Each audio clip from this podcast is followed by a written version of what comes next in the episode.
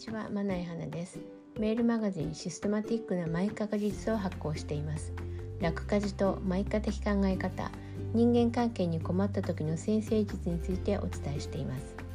さて、今回は11回目。テーマは、うん、調理法の変更で横展開は難しいです。まあ、スーパーに行くとですね、あの旬の食材とかはあのたくさん袋に詰められて売ってますね。あるいはまあ安安売り食材とか、まあ、大袋のものとか。やっぱりどうしてもそのたくさん買った方がですね一つ一つの金額は下がるのでつい買ってしまうと、まあ、私もよく買うんですけれども。でそれをその一つの調理法ばっかりで集まらないのでねいろいろに作り分けて消費していこうとする、まあ、よくされるんではないかと思います。けどですね実は私これ全然進めませんねこのやり方。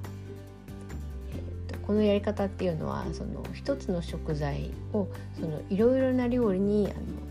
作り分けようとするっていうやつですね。で、まあ、ちょっと例を挙げてみるとですね例えばうんと茹でると炒めると和えるっていうその調理法3つの調理法がありますよね。これでその1つの食材をまあ作り分ける1つは茹でて1つは炒めて1つは和えるっていうことですね。でこれでやると、まあ、完全に別の料理ですよねこれね。あのそのどの食材を使ってもそのゆ茹でたものと炒めたものが同じ料理だっていう人まずいない普通いない。まあ、よほどなんだろうなあの意地悪か、まあ、口がおごっていてですねグルメな方か、まあ、同じ食材が使ってあるだけで同じ料理だっていうのはちょっとあのあまりにもひどいと思うので普通料理っていうのはその調理法ごとに分けられてるものですからね普通はね。なのでその茹でる炒める和えるっていう形で一つの食材をあの作り分けようとすれば各一つ一つの調理法を完全に習得してないとできないんですね。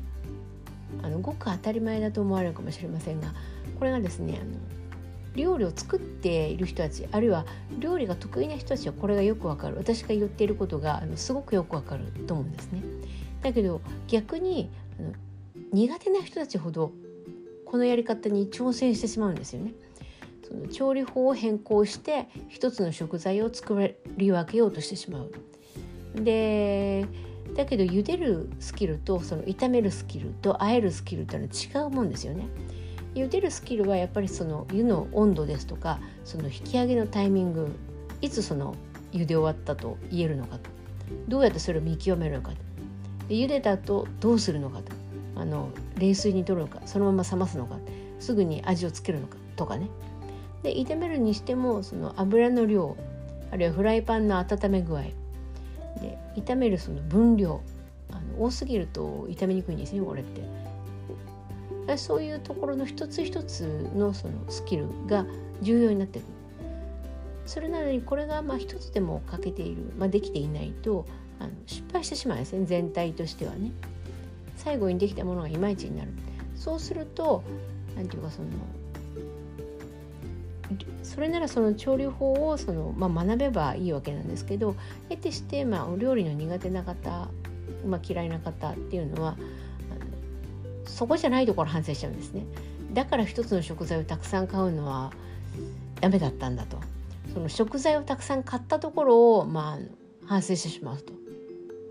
まあ、調理法を学べばいいだけなんですよ。なんだけどそこをそうはならない。なのであのまあ、そういうふうに思いたい気持ちもわかるんですけれどもね、まあ、正直言ってその一つの食材を買ってきてそのいろいろな料理に作り分けとするのは私は勧めないですね。これは失敗が多いむしろこれができるのは料理が得意な人たちだと思いますね。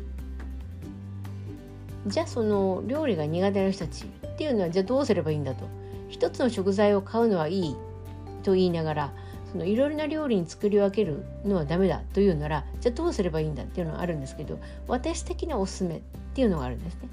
まあ、それちょっと次回お話ししようと思うんですがそれは調味料で横展開することですね。